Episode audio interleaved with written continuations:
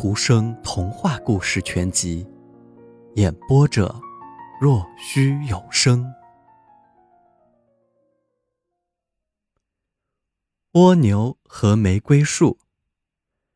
园子的四周是一圈榛子树丛，像一排篱笆，外面是田野和草地，有许多牛羊。园子的中间有一棵花繁的玫瑰树，树下有一只蜗牛。他体内有许多东西，那是他自己。蜗牛说道：“等着，等轮到我吧。我不止开花，不止结榛子，或者说像牛羊一样只产奶。我要贡献更多的东西。”玫瑰树说道：“我真是对您大抱希望呢。”我斗胆请教一下，您什么时候兑现呢？蜗牛说道：“我得慢慢来，您总是那么着急，着急是不能成事的。”第二年，蜗牛仍躺在玫瑰树下大体上同一个地方的太阳里，玫瑰树结了骨朵，绽出花朵，总是那么清爽，那么新鲜。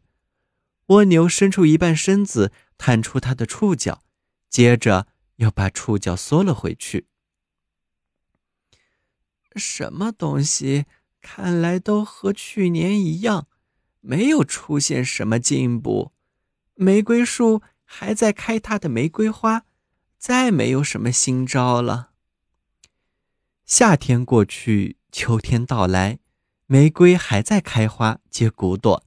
一直到雪飘了下来，寒风呼啸，天气潮湿，玫瑰树垂向地面，蜗牛钻到地里。接着又开始了新的一年，玫瑰又吐芽抽枝，蜗牛也爬了出来。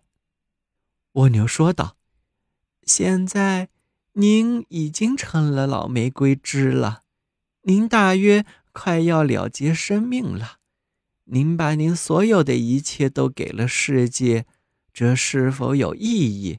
是一个我没有时间考虑的问题。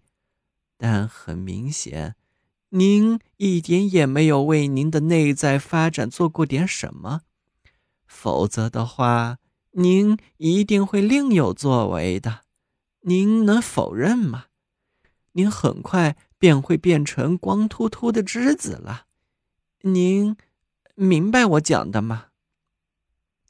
玫瑰树说道：“您把我吓了一跳，我从来没有想过这一点。不过，看来您从来不太费神思考问题。您是否曾经考虑过，您为什么开花？开花是怎么一回事？为什么是这样，而不是另外一样呢？”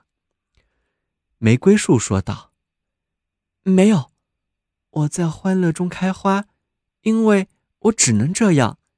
太阳是那样暖和，空气是那样新鲜，我吸吮清澈的露珠和猛烈的雨水，我呼吸，我生活。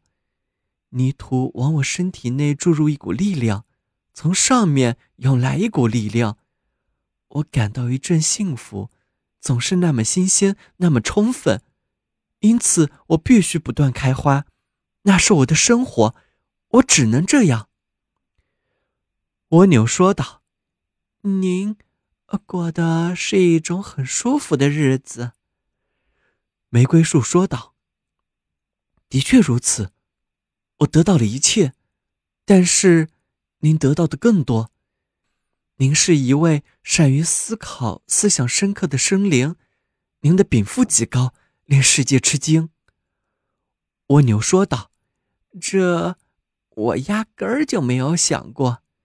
世界与我不相干，我和世界有什么关系？我自身与我身体的事就够多的了。可是，难道说？”我们不应该把我们最好的东西奉献给别人吗？把我们能拿出的。是啊，我只做到了拿出玫瑰来。可是您呢？您得到了那么多，您给了世界什么呢？您给他什么呢？我给什么？我给什么？我朝他吐唾沫，他不重要，他和我没有关系。您去开您的玫瑰花去吧，您能干的就这么多了。